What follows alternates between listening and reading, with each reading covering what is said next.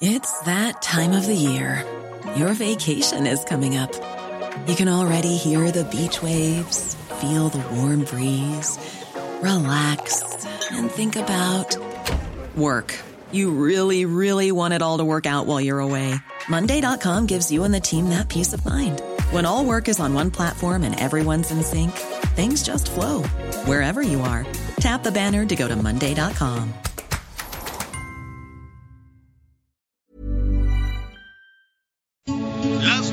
noticias. ¿Qué tal? ¿Cómo le va? Buenas tardes. Estás a punto de escuchar Yo soy Javier Alatorre. las noticias con Javier Alatorre. La vamos a pasar muy bien. Comenzamos. Me querías presumir, qué vergüenza sentí cuando me vi en tus fotos. Yo contigo salí porque dicen por ahí con clavos saca otro. Mi salida contigo fue la peor del año. No dejaste propina, todo por tacaño.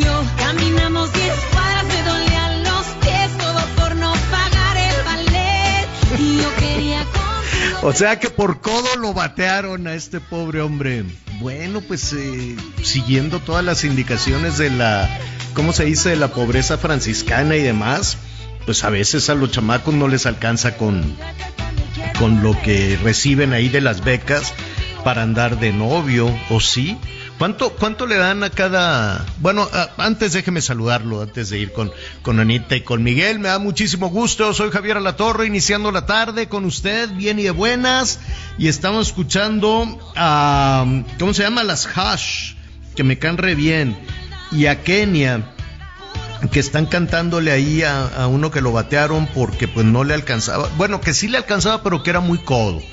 O sea que sí tenía su, su, su dinerito aspiracional y todo, pero pues que era muy codo, dice la Hannah y la Ashley y la Kenia eh, que están cantando esta, esta, pues les, les está, sí les va bien con este tema que ahorita le digo, ¿cómo se llama? Mi salida contigo.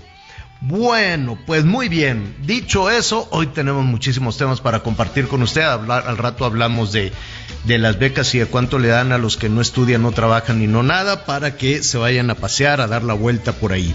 ¿Cómo estás, Anita Lomelí? Ay, Javier, esos Eh. son jóvenes construyendo el futuro. Está la beca de estudiantes. Pero Pues, hoy tengo es que que son miles de becas. que es el Día Mundial. Ah, ay. Esto, a, tú, a, a ti se te pasan estos días mundiales. es hoy que es el Día pues, Mundial del es Sexo. que son muchísimos. Hoy es el del de- taco, No, hoy es el del sexo. del sexo. Así es. Ah, ok. Así que- bueno. pues, Bueno, ¿y por qué, por qué así de golpe y porrazo? Pues debería. no, bueno, no quieres saber toda la explicación. Nada más te digo que en lo que yo estaba leyendo, Ajá. para ser cortos, este, en al- pues se festeja la posición 69, que es una posición muy popular en, el en, en las relaciones sexuales. Entonces, pues hoy es el día del sexo y se celebra el 69. Uy, todo lo que ha pasado, entendió, todo lo que ha pasado a partir del sexo, guerras, reconciliaciones, ¿no?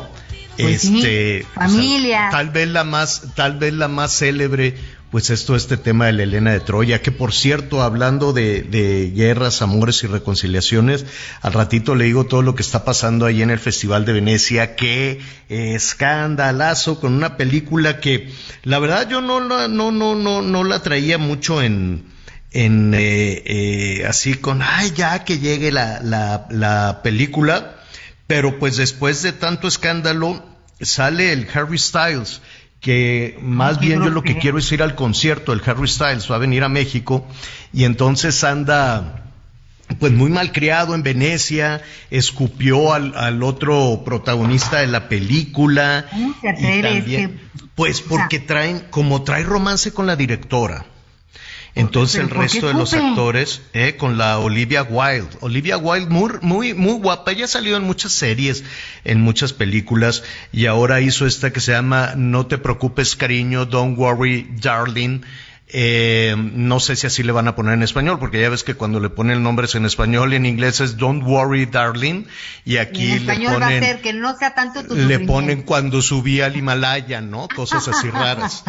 Entonces, este, nada, pues la Olivia Wilde, este, pues primero, pues ha tenido, es, es, es muy, ¿cómo te diré? Muy noviera. La, la, la muchacha, muy guapa, muy noviera, entonces de, de pronto pues eh, cambia, cambia muy rápido de, de, de novio. El, el último, eh, ¿se acuerdan, Miguel y Anita? No sé si ustedes vieron esta serie de un equipo de fútbol en Inglaterra. Ay, ¿cómo se llama? Muy buena, muy buena la serie.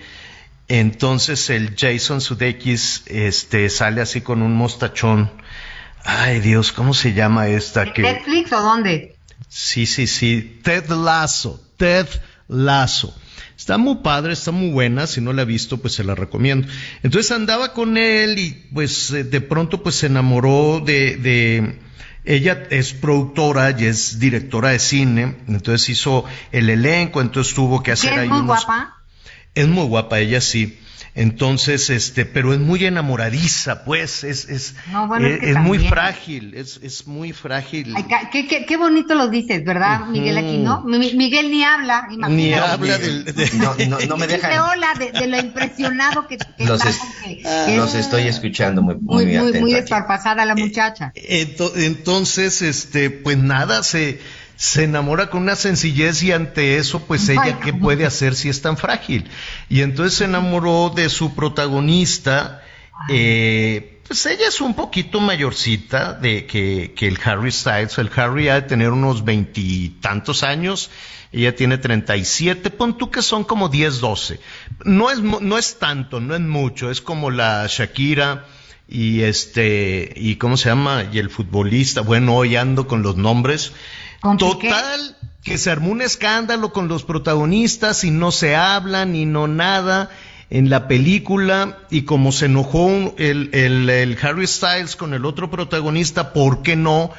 En la entrega y en la ceremonia en el Festival de Cine de Venecia, para ir a ocupar su lugar, le suelta un escupitajo así, ¿no? El otro estaba sentado, el, el, el otro actor, sentado y que le cae el gargajón encima. Entonces, pues a ver ahora qué, qué pasa. Yo no sé qué les está pasando a los, este, ¿cómo se llama? A los Que son unos artistas. prepotentes maleducados, oye. Porque No sé, además será el saben que los está viendo el mundo. También no sé si así creen que van a ser, digo, pues sí han de ser más famosos. Mira, estamos hablando de ellos. Pues él es ya famosísimo. Empezó en estos Pero- programas de concurso, canta increíblemente bien. La verdad es que ha hecho una carrera muy, muy buena. Y este, y bueno, pues Olivia Wilde ahí le puedes poner a varios, a Ryan está Gosling, sí. a, pues a muchos, eh, a muchísimos. Bueno, en fin, son los escándalos ah, ahí de escándalos del, del, del entretenimiento que al ratito vamos a tomar. No sé por qué fuimos a dar allá. Ah, porque el día de, los amores y todas estas cosas que vuelve loca la gente y a veces se escupen y se dicen, hasta guerras hay, hasta conflictos políticos hay, seguramente hay muchos personajes en la vida política que en la revancha amorosa, bueno, no quieres tú saber todo lo que pueden hacer. Bueno, hoy vamos a, bueno, Miguel Aquino, ¿cómo estás? Hola Javier, ¿cómo estás? Me da mucho gusto saludarte, Anita, pues aquí muy atento con lo que ustedes están com- este, comentando. Y en el momento que quieras, creo que Eh. sí es muy interesante irnos a los temas de las becas. ¿eh? Ahorita que estoy revisando cifras, Híjole, no, no, no, no. No seas ver. así, Miguel. No puede ser que el que no estudia reciba más dinero que el que sí está en un aula quemándose. Claro, claro No, que pero- reciben más, ese es el asunto. Y sabes qué, ayer por la noche estaba viendo que algunas empresas, este, por ejemplo, algunas empresas maquiladoras y demás, no sabes cómo han batallado para conseguir personal. Muchísimo, muchísimo. Ya dicen, oye, ¿por qué la gente no quiere venir a trabajar? Eh, nuestros amigos, este- nuestros amigos de Matre.pan, que por cierto me dicen que ya les va a llegar su invitación porque ya van a abrir un punto de venta que está muy, muy, muy, muy, muy bonito. Ya lo fui el otro día a visitar. Eh, no han podido abrir porque no encuentran trabajadores o trabajadoras. Así es, es muy complicado. Yo dije, qué raro. Son varias las empresas que me dicen, no hay empleo, No hay. no hay trabajadores, no hay trabajadores. Ayer En el Seguro Social dijo que se abrieron eh, nuevos empleos, pero hacen una medición de todo el año, entonces suman los de enero, febrero, marzo, ¿no? Pero yo no sé si los empleos que se abrieron en enero continúan o los de febrero o los de marzo, ¿no? Entonces, sí, la verdad es que también es, bien importante aclarar esta, esta parte, Javier, que de pronto estos eh, números que da el Seguro Social son por trabajadores que son dados de alta precisamente en el Instituto Mexicano del Seguro Social. Que perdón, señores, no son todos. Recordemos que si hay un problema grave para la gente que trabaja de manera formal, es que no tienen muchos de estos estas prestaciones que tienen que ver con el IMSS. Y ojo, Pueden ser trabajos incluso eventuales de tres meses y que en ocasiones hasta un mes nada más te dan de alta. Pero a ver, si tienes trabajo formal, si tienes trabajo formal y te formas para que te den dinero, ¿te lo dan? No, si tienes trabajo formal, no. Ah. Por ejemplo, ah. esta beca que, que muchos denominan este, la beca de los ninis, que tiene que ver con los, con estos programas de los, este, de los jóvenes. los jóvenes. O sea, jóvenes construyendo el futuro. De los jóvenes construyendo el futuro, ojo, 5.172 mensuales, 5.172 pesos mensuales reciben estos, eh, los chavos que están inscritos en este programa de jóvenes construyendo, construyendo el futuro. Ojalá y nuestros amigos en redes sociales nos puedan mandar un mensaje de quién forma parte de este programa, pero sobre todo eh, en este programa, bueno, pues entraron a trabajar, no entraron a trabajar, si nada más se lo están dando, porque yo conozco muchos casos que los reclutan, van, pasan lista, pero no trabajan, ni trabajan ni estudian. pero se tienen que mochar con el empleador. Fotógrafos, eh, antropólogos que no habían logrado colocarse, empezaron como aprendices y en unos casos ya los contrataron. Qué eh, bueno. Y que con, en, en, un trabajo que tiene que ver con su profesión. Esto yo sí, yo sí lo he visto. Este, hay estadísticas por supuesto, de la Secretaría del Trabajo, pero en, en cuestión de, de, certificados, sí hay quienes les abrieron la puerta y se fueron derecho aprovechando las oportunidades. Eso sí es un tema que sí han aprovechado. Ahora, pues que hay tantas becas que sí es un tema que en una familia está la madre soltera, el joven construyendo el futuro, las personas mayores, adultos mayores. Y además este, ahora, en el caso de Ciudad de México, por ejemplo, en el caso de Ciudad de México, no sé si en el resto del país, pero creo que son hasta tres niños y si haces trámites puedes recibir de cuatro de cuatro niños, eh, ¿cómo se llama? Mi beca, mi algo. Ahí te va, por ejemplo, la beca Benito Juárez. Que beca para empezar se llama, ¿no, Javier? A ver, eh, sí, bueno, pero a ver, por ejemplo. Vamos a ordenarnos. La beca Benito Juárez. Vamos a hablar solo. ah, porque también ese es otro tema. Hay otra que se llama Leona Vicario. A ver. Anita, dijiste que nos íbamos a ordenar. ya, ya, ya, ya me voy a callar. Vas, Miguel. El detalle es que una beca es la que te da el gobierno federal y otra beca además también es la que te dan los gobiernos locales, como es el caso de la Ciudad de México. En el caso de los estudiantes, las becas son Benito Juárez esta sí es para chavos que sí estudian educación básica, 840 pesos al mes. Educación media superior, 840 pesos al mes. Y a los chavos que estudian educación superior, que ya están en alguna facultad, en una escuela superior, les entregan 2.450 pesos al mes. Ese es el monto de las becas para los que sí estudian del gobierno federal. Aquí la pregunta es, si tienes la Benito Juárez, ¿también recibes, y si vives en la Ciudad de México, la beca de la Ciudad de México? Sí. Digo, en, en, por, un lado, a ver, a ver, vamos despacito. Por un lado está muy bien apoyar a las personas que tienen esta necesidad de salir adelante, ¿no? A mí me parece muy bien, sobre todo cuando no alcanza para nada, porque eso de aspiraciones del 8%, yo nomás no me la creo. Entonces, eh, eh, pues está bien apoyar a las personas. Ahora, si somos honestos, no voy a, digo, no voy a revelar el, nombre, pero hay un, hay un gobernador que me dijo, a mí me renunciaron funcionarios, funcionarios de gobierno, para ir a rentar un terreno y recibir las ayudas. Entonces, dice, dejaron de trabajar para cuidar ahí un, árbol de mango y que le den eh, la beca a él y la beca a la esposa y luego al suegro y luego a la suegra y al abuelo y a la abuela y a la chamaca que se embarazó y al chamaco que no estudia y a los hijos de la chamaca que se embarazó. Total que todos los integrantes de la familia, todos, pues se, se forman y van recibiendo, ¿no? Diferentes eh, apoyos, apoyo municipal, apoyo estatal, apoyo federal y entonces pues encontraron una ruta, una beta muy buena de obtener ingresos, de tal forma que si se regresan a la formalidad, que si dicen, oye, pues yo me voy a ir a trabajar a tal industria, a tal maquila, a tal fábrica, pues dejarían de recibir ese dinero, quiero suponer, ¿no? Más eh, en algunos estados te dan por el desempleo, más luego te pueden dar por la jubilación y te pueden dar y te pueden dar. La verdad es que el universo eh, es muy grande. Vamos a abocarnos, Anita Miguel, a la tarea de sumar los apoyos municipales, apoyos estatales, apoyos de partidos políticos, apoyos federales, apoyos de diferentes organizaciones.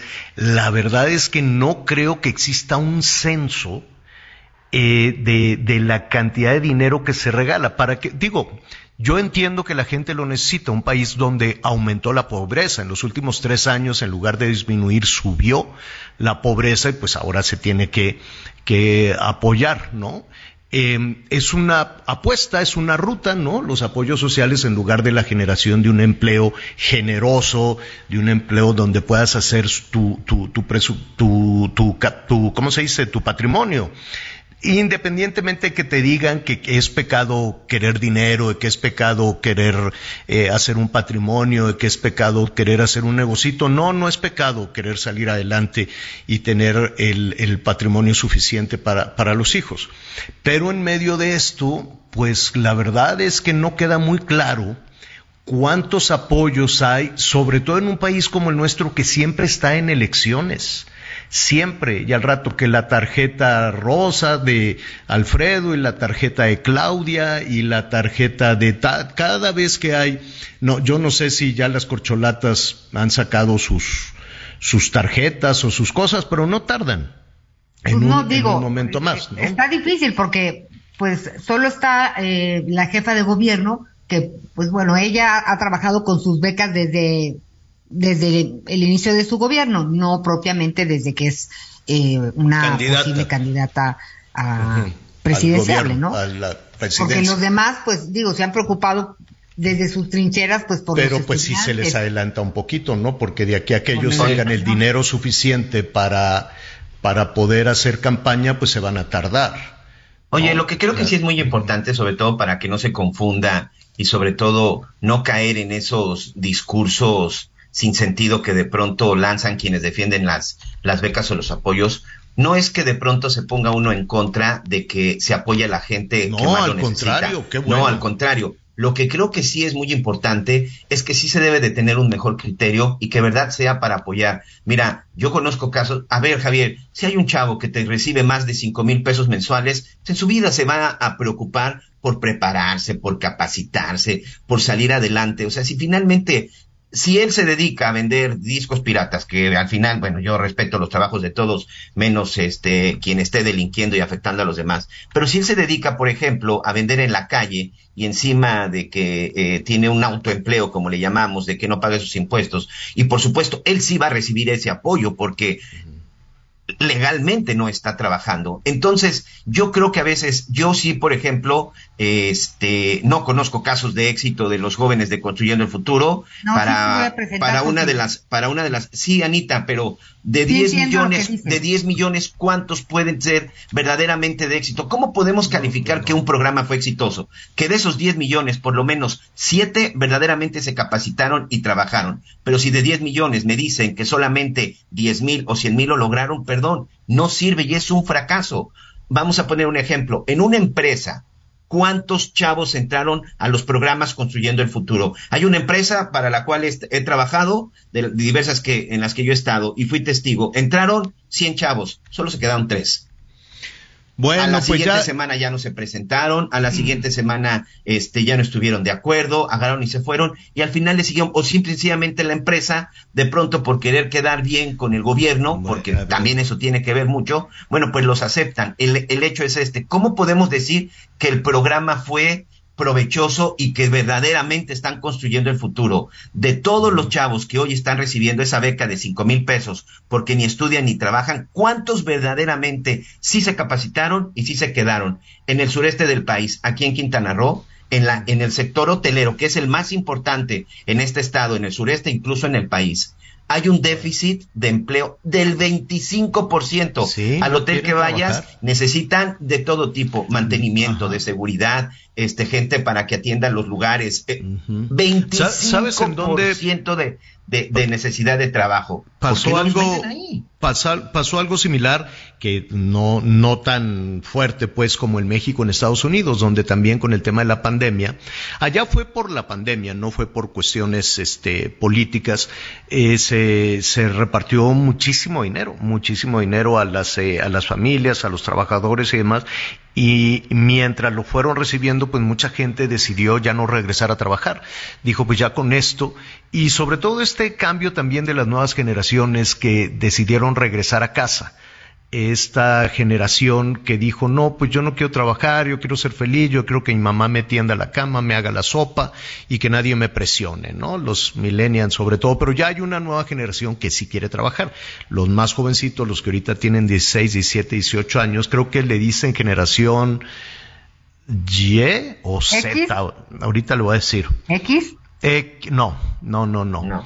Es, ¿No? es una nueva generación que sí quiere chambear, pero que están todavía muy chiquitos, que son los que siguieron a los millennials y no me quiero Pues equivocar. pandemials, mi nietita es pandemial. Sí, también.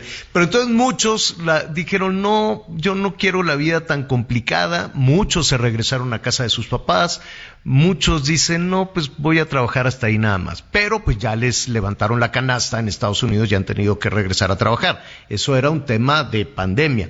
Aquí son más temas sociales, ¿no? Y me queda, me queda muy claro y más temas también electorales. Entonces, pues sí, vamos a hacer un censo, vamos a tratar de investigar cuántos hay y si usted lo necesita, si usted ocupa ese dinero, porque pues claro que se ocupa con la caristía, los ingresos familiares tan caros, pues imagínese usted. Mire, muy, muy rápidamente hablando de, todos estos temas, ojalá, eh, estaba yo escuchando al presidente que el- su proyecto económico para el año entrante y eh, ojalá le hagan caso. Yo, yo, mira, dijo el presidente, no va a haber aumento de impuestos, no va a haber aumentos en la luz, no va a haber aumentos en la energía eléctrica, no va a haber aumentos en la gasolina, no va a aumentar el gas. Entonces, este, que hay que, hay que hacerle manita de puerco a todos los responsables para que le hagan caso. Porque la luz subió endemoniadamente. El gas, mientras, bueno, hay ahí unas pipas clonadas y robadas que venden el gas más barato, pero es gas robado. Y la gasolina, claro que subió. ¿No? Entonces, eh, sí, sí entiendo estos, estos anuncios, pero a la hora de la hora, alguien no le hace caso al presidente y tenemos pues todos esos incrementos. Bueno, eh, allí está, vamos a hablar de todo eso, su opinión como siempre es la más importante. Anita Miguel, ¿ustedes tienen testamento o, o cómo está la cosa? No, yo no tengo. ¿No? ¿Y No. tú, Miguelón? Sí, pero necesito actualizarlo, señor. Sí, Ah, sí, ok. sí, sí, tenemos. No, yo Bueno, no tengo. Anita, pues Pero estás este en el el mes, mes. estás en el mes del testamento y este y pues hay que hay que tenerlo. Algunos notarios son carísimos. No sé por qué es tan caro todas las cuestiones notariales. Carísimas las escrituras, las cómo les dicen estas actas no, los ¿Notariadas? Sí, todo, todo es todo lo que tiene que caer en una notaría sale como lumbre de caro, no sé por qué. No sé si de acuerdo al sapo en la pedrada o por regiones o están estandarizados, ¿no? Pero algunos servicios son, son hasta una carta poder o como le dicen para hacer trámites y demás, te Sí, sale sí, sí, carísimo. Entonces vamos a hablar al ratito con los notarios porque, eh, ¿cómo se llama? Jornada de qué? Jornada Notarial. notarial. Al- al- ¿Cómo? Ay. Septiembre, mes del testamento. Pues sí, pero ojalá además del testamento, este, vamos a preguntar por qué algunos servicios son tan caros. ¿Es por región? ¿Es por personaje? No, dicen no, pues a este le doy una mordida más grande o no. Vamos a platicar con Luis Antonio Montes de Oca. Él es el presidente del Colegio de Notarios de la Ciudad de México para que nos, nos oriente por ahí. Y, y, bueno, yo no sé, yo no sé si una persona cuando tiene un testamento lo tiene que hacer público. Digo, no público, a su familia le tiene que decir. No, lo sé, porque, se pueden generar conflictos. De esto hablamos después de una pausa, no se vaya. Imagínate, para que yo diga que también quiero volver. Así de mal porque contigo la pasé, yo lo sé, ya lo vi, mejor malo conocido que bueno por conocer. Fuiste un paso mal dado, puro tiempo perdido. No me sigas buscando, no sirves ni de mí. Conéctate con Javier a través de Twitter, arroba javier-alatón. Sigue con nosotros. Volvemos con más noticias. Antes que los demás. Heraldo Radio, con la H que sí suena y ahora también se escucha. Todavía hay más información. Continuamos. Lo mejor de México está en Soriana. Aprovecha que el jitomate guaje está a 10.80 el kilo. Sí, a solo 10.80 el kilo. Y la uva roja globo a 19.80 el kilo. Sí, a solo 19.80 el kilo. Martes y miércoles del campo de Soriana. Solo 6 y 7 de septiembre. Aplican restricciones. Las noticias en resumen. La titular de la Coordinación Nacional de Protección Civil, Laura Velázquez, prevé que el rescate de los 10 mineros atrapados en Sabinas, Coahuila, se realice en un lapso de seis meses. Estará también apoyada por técnicos de la Comisión Federal de Electricidad. Esto a 33 días del colapso de la mina, la funcionaria presentó el cronograma de trabajo para realizar el rescate. El ejército mexicano recapturó a Eric Valencia Salazar, alias el 85, considerado cofundador del cártel Jalisco Nueva Generación, quien había sido liberado por un juez a finales de 2017 tras su aprehensión en 2012. Cuatro ministros de la Suprema Corte de Justicia de la Nación se pronunciaron en contra de inaplicar el artículo 19 de la Constitución mexicana sobre la prisión preventiva oficiosa. Aún faltan seis ministros por fijar su posición, por lo que la decisión final se podría dar este martes 6 de septiembre. Hoy el dólar se compra en 19 pesos con 78 centavos y se vende en 20 con 30 centavos. El cine a solo 29 pesos. Increíble, ¿cierto? Este 5, 6 y 7 de septiembre llega la fiesta del cine. Ven a Cinépolis y disfruta todas las películas en cartelera a precio especial. Además de increíbles precios en dulcería. Celebremos la fiesta del cine en Cinépolis. Antes de ir con nuestro siguiente invitado, yo creo que fue muy, muy importante esta declaración que hizo el presidente López Obrador en el sentido de que cambió de opinión respecto a, a su estrategia de de tener al ejército en las calles, ¿no? Hay que acordarnos que cuando era candidato todos los años, todos los años en las que pues estuvo en marchas, en discursos, en, en eh, buscando buscando la presidencia de la República una y otra vez insistía en que México no se podía militarizar, una y otra vez insistía en que era una política errada la que llevaba a cabo Calderón, por ejemplo, o Enrique Peña Nieto, y que había que regresar al ejército a los cuarteles y que la seguridad fuera una instancia civil. Eh, no fue así, está aplicando la misma fórmula que los eh, que, pues que el mismo Calderón o que el mismo Peña, en fin, y eh, lo que dijo pues es que cambió opinión porque pues en redes sociales en todos lados le decían oiga pero usted dijo esto y no nada más él habrá que ver si después de este ejercicio estas declaraciones todos aquellos que en su momento criticaban la militarización eh, del país, pues también van a cambiar de opinión. Hay muchísimos legisladores, hay muchísimos funcionarios que hacen como si no lo hubiesen dicho y sí lo dijeron. El único que ha salido precisamente a aclarar esta situación es el presidente. Vamos a ver si los demás también dicen, sí, yo también, cuando estaba en las marchas decía, ¿no? Pero hasta el momento no han dicho nada. Eh, ¿Qué dijo el presidente? Lo digo textual, sí, cambié de opinión, ya viendo el problema que me heredaron, cómo enfrentar el problema de la inseguridad. Lo plantea como pregunta, ¿cómo enfrentar el problema de la inseguridad? Em, dice, si sabía yo desde el principio y estoy absolutamente convencido de que la paz es fruto de la justicia y eso, y eso es la base de la política de seguridad.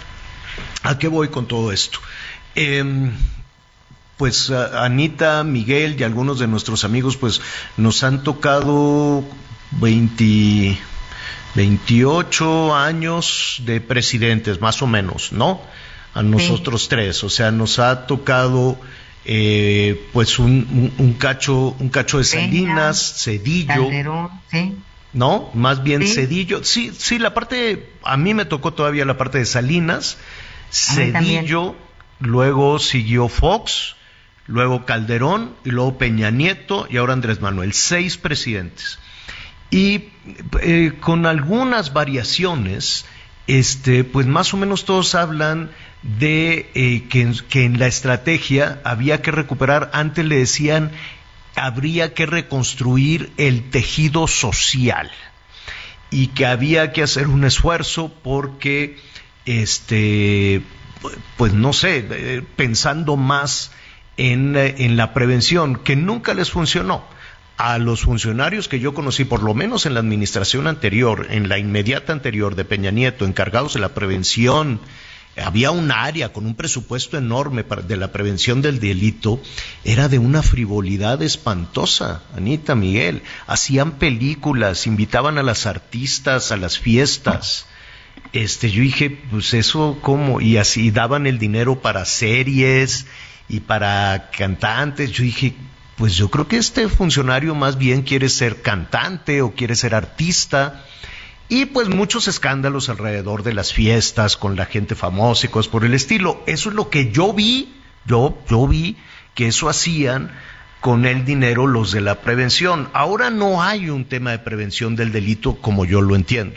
Y no se habla de, em, ¿cómo se llama?, de tejido social, pero se habla de conservadores, machuchones, neoliberales, malvados, que provocaron que la moral se relajara y la gente saliera a delinquir. Así es. Vamos a preguntarle a un especialista, ¿qué pasó? ¿Qué se rompió en nuestra sociedad? que hemos normalizado el crimen. Es terrible cuando una madre de familia llora sobre el muchacho que no lo mataron por andar asaltando en el transporte público y llora encima del cuerpo. Ay, pero si mi muchacho nada más salía a robar y a chantajear todos los días, porque como una forma de vida, normalizándolo. Y también se ha normalizado que los delincuentes los agarran y tenía tres ingresos a prisión este año, cinco el año pasado, cuatro en el 2019. ¿Qué, qué está pasando? Y lo que queda muy claro es que ni Fox, ni Calderón, ni Peña, ni la actual administración lo han logrado no lo han logrado con el ejército en las calles o con la Policía Federal o con lo que usted quiera y mande. ¿Por qué? Eso es lo que le queremos preguntar a Alejandro Nava. Eh, Alejandro Nava Tobar es doctor en filosofía por la Universidad Autónoma Metropolitana, es profesor además universitario y autor de muchísimos libros en torno a derecho, en fin. Em, yo te agradezco muchísimo, Alejandro, que nos acompañes esta tarde. ¿Cómo estás? Qué tema tan complejo, ¿no? Estimado Javier, buenos días. Eh, con el gusto de saludarte a ti y a tu amable audiencia. Al contrario, Alejandro, ¿qué opinas de todo esto? ¿Qué se nos quebró que, que ahora se ha normalizado el crimen? Bueno, Has mencionado antes dos cosas importantes. Eh, una es el tema de la política criminal que está ahora cambiando de giro, que para mí no era inesperado. ¿eh? Yo eso ya lo veía venir hace algunos años, pero hablaste también, aludiste al tema de normalizar la violencia y la delincuencia. Vamos a comenzar con, con poner sobre la mesa el concepto de normalizar. Cuando hablamos de normalizar, hablamos de reconocer un problema difícil de resolver o de situaciones que escapan de nuestras manos.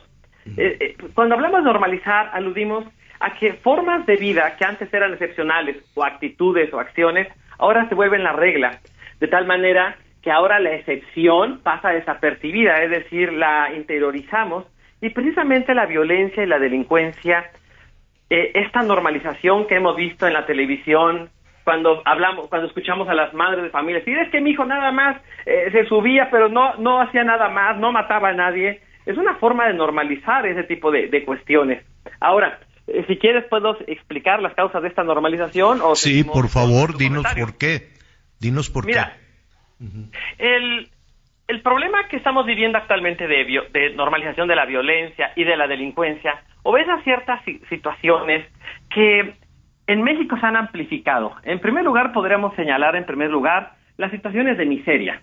Eh, La, las situaciones de miseria de buena parte de la población hacen que las personas dejen de ver al delito como algo anormal y lo vean como una situación cotidiana. Yo, por ejemplo, que soy del barrio de Popotla y yo juego básquetbol en unas canchas muy famosas de cañitas, yo luego cuando hablo con los chicos les digo, oigan, ¿ustedes qué hacen? Bueno, mi jale es este, yo me dedico a esto. Y a veces cuando he escuchado chicos que hablan sobre el delito, me sorprende porque lo ven como un trabajo, lo ven como, un- como una cuestión eh, normal. A mi, mi madre que dio clases en una escuela en Tacuba, durante muchos años eh, los niños de escuela primaria, Javier, de escuela primaria, me decían que ya trabajaban. Y le decían, y mi mamá, ¿qué haces? No, yo, yo trabajo ya con mi familia, niños de segundo año de primaria. Y los niños ya se dedicaban a la delincuencia. Pero lo curioso es que lo veían como una situación normal, porque de hecho le decían, es el jale. Eh, Esa es una cuestión. Otra cuestión que es muy importante A ver, pero señalar. ¿en qué, ¿en qué momento se normalizó? ¿Cuando no hubo consecuencias? Ni morales, ni sociales, ni judiciales. Ese es, un, ese es un factor. La impunidad es un factor fundamental. Cuando no hay consecuencias, es decir, cuando el derecho está en la ley pero no se aplica, no hay incentivos negativos para que las personas dejen de delinquir. Obviamente, las personas se dan cuenta de que hay un sistema sin sanciones. Y esta cuestión también viene amplificada por el problema, por desgracia, que, que vemos de la corrupción que vemos desde arriba. Es decir, la sensibilidad social no se da cuenta de que la violencia, la delincuencia son un problema. Tú escuchaste al edil de Nayarit hace años decir, sí robé, pero robé poquito. ¿Qué mensaje nos está mandando eso? Cuando dice, sí robé, pero robé poquito. ¿Qué mensaje nos manda cuando vemos hijos de políticos despilfarrar el dinero cuando antes daban un discurso moralista sobre la austeridad? O cuando un Es- político, o cuando un político agarra dinero, pero dice que es para la causa. Exacto. Es una justificación. Todos los seres humanos buscamos justificar nuestras acciones. También las personas que cometen delitos buscan justificarse. Y mira, ellos dicen, a ver, si los ricos roban, yo por qué no. Es una cuestión de impunidad desde arriba. También, y eso es una cuestión que hay que recalcar, los medios de comunicación también con esa sobreexposición de la violencia, de la corrupción de los políticos, contribuyen a amplificar la, la percepción de que si tú robas o cometes un delito no va a pasar nada, siempre y cuando no lo hagas con extrema crueldad, porque es lo que dicen las personas, ¿no? ¡Ay, mi hijo lo mataron! Pero, Pero, ahí no entraríamos, pero ¿no consideras tú que guardar silencio o, o- o esconder abajo de, de la mesa toda esta situación y hacer como que no pasa nada, pues eh, tampoco por ahí puede haber la, la solución, ¿no crees? No, por supuesto, por supuesto. El tema es que la moral pública se relaja bastante. A ver, eh, quiero, quiero entender ese punto porque ha sido muy polémico, ¿no? Cuando hablamos de los medios de comunicación, pues se involucra la radio, la tele, este programa, es. en fin, ¿no? En, en principio, la parte de redes sociales, por alguna razón, no se le percibe como medio de comunicación, aunque lo es, con una, con un impacto, con un impacto enorme. Y pues en la en las redes sociales puedes ver unos un- un- un- unas cosas terribles, ¿no? Terribles. Totalmente. Eh, este, pero en el tema de, de la radio, de la televisión, por ejemplo, creo que hay una diferencia entre eh, consignar un hecho que nos lastima, consignar un hecho de, de- de violencia que nos lastima, a eh, construir una historia eh, de, de un hecho violento y romantizarla incluso. ¿no? Por supuesto. Ahí, puede, ahí sí puede haber un, un, problema. Digo, yo estoy hablando en defensa de los noticieros, por ejemplo, ¿no? Pero no vamos a romantizar a un líder criminal, a un narcotraficante de un noticiero, cosa que sí puede suceder en una serie de las muchas que, se, que, se, han hecho en este país, ¿no? Mira, yo, yo dos cosas que sobre lo que mencionas. Yo acabo de publicar un libro sobre populismo penal y efectivamente yo dediqué un capítulo a las redes sociales.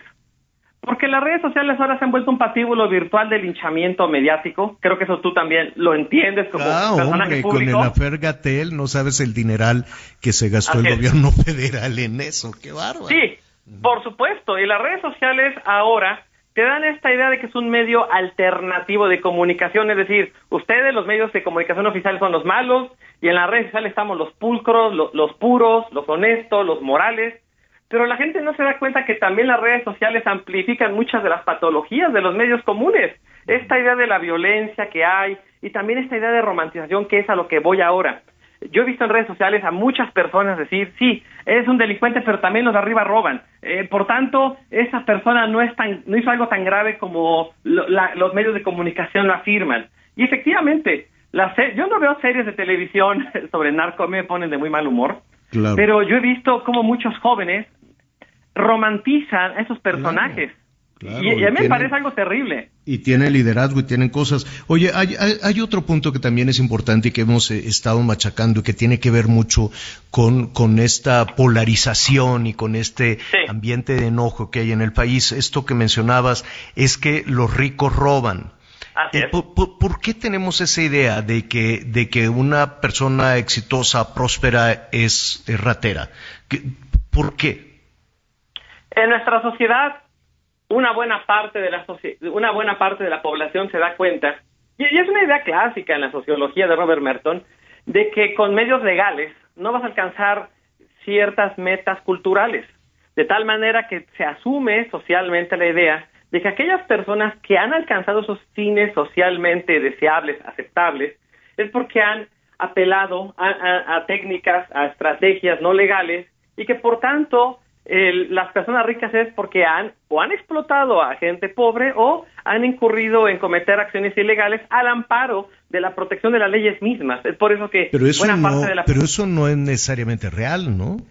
No necesariamente real, pero es un sesgo cognitivo muy potente, Javier. Los sí, y que se ha exacerbado y que se ha exacerbado en los últimos años, ¿no? Por supuesto. De, de, todavía ayer pues estábamos de nueva cuenta escuchando con mucho enojo en, en Palacio Nacional que se hablaba de la manera de peinarse, de la manera de vestir.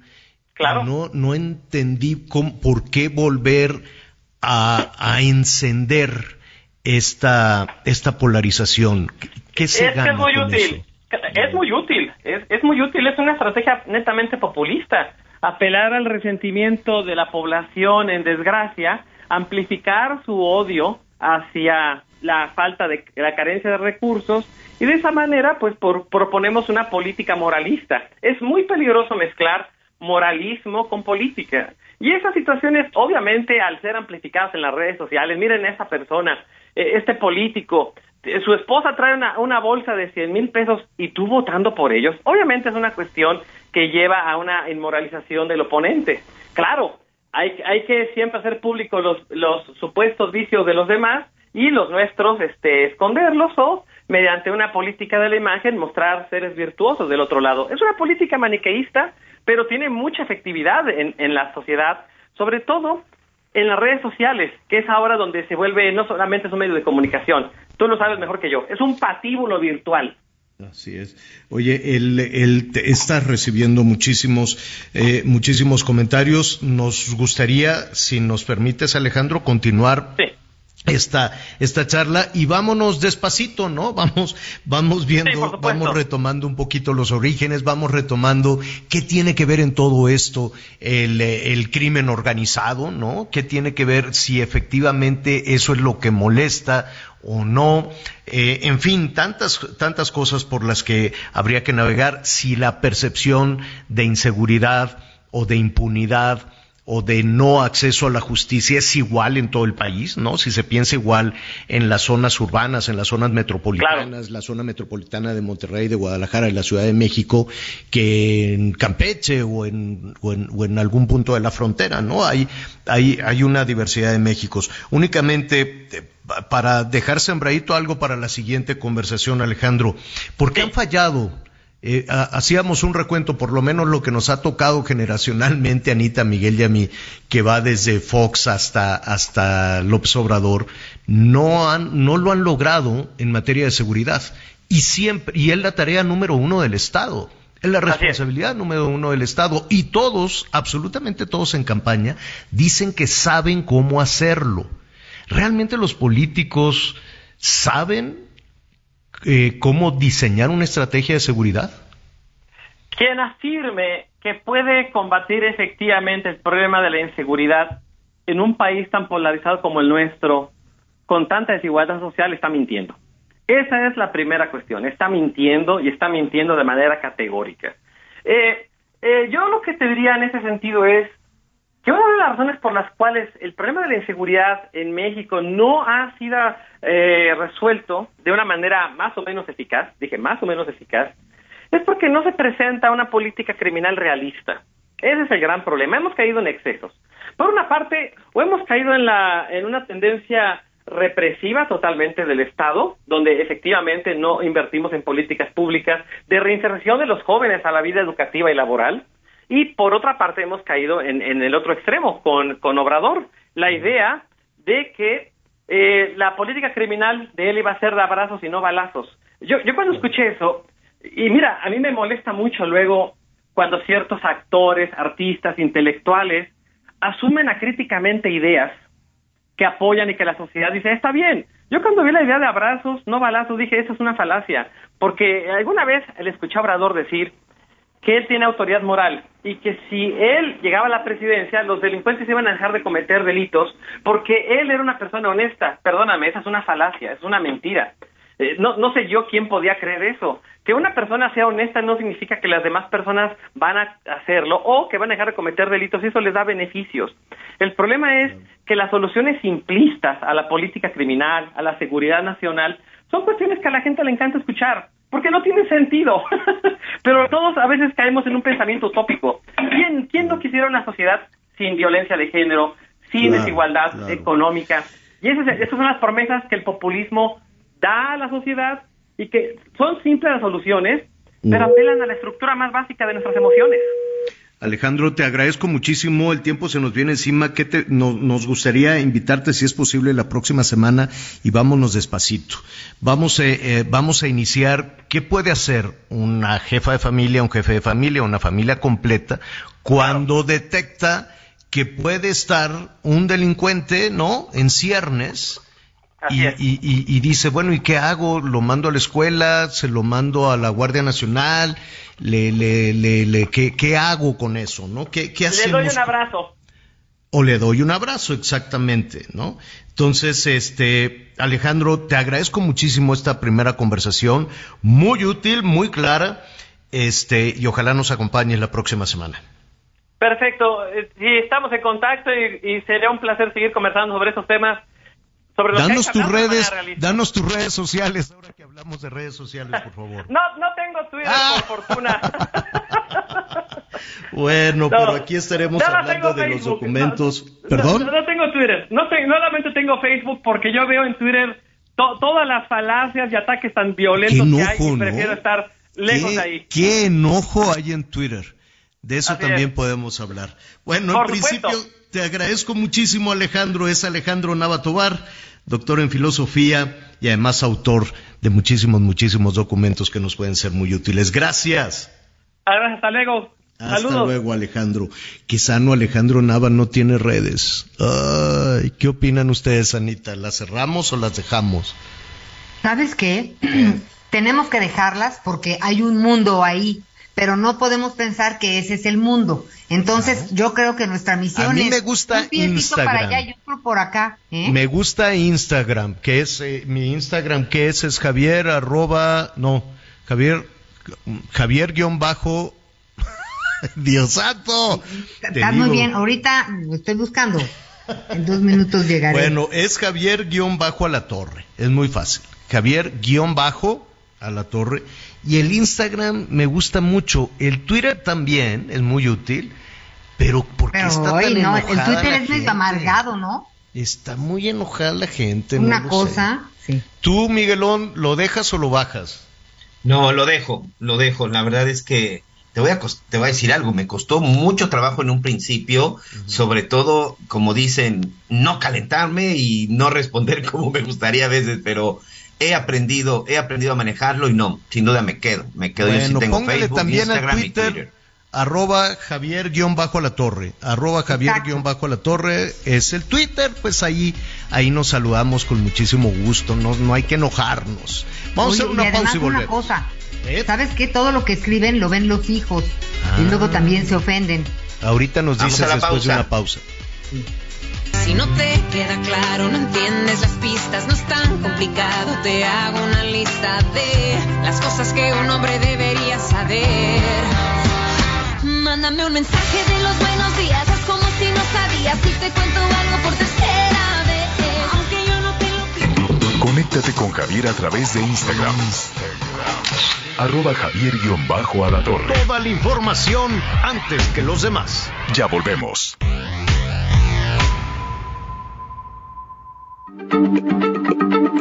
Heraldo Radio, la H se lee, se comparte, se ve y ahora también se escucha.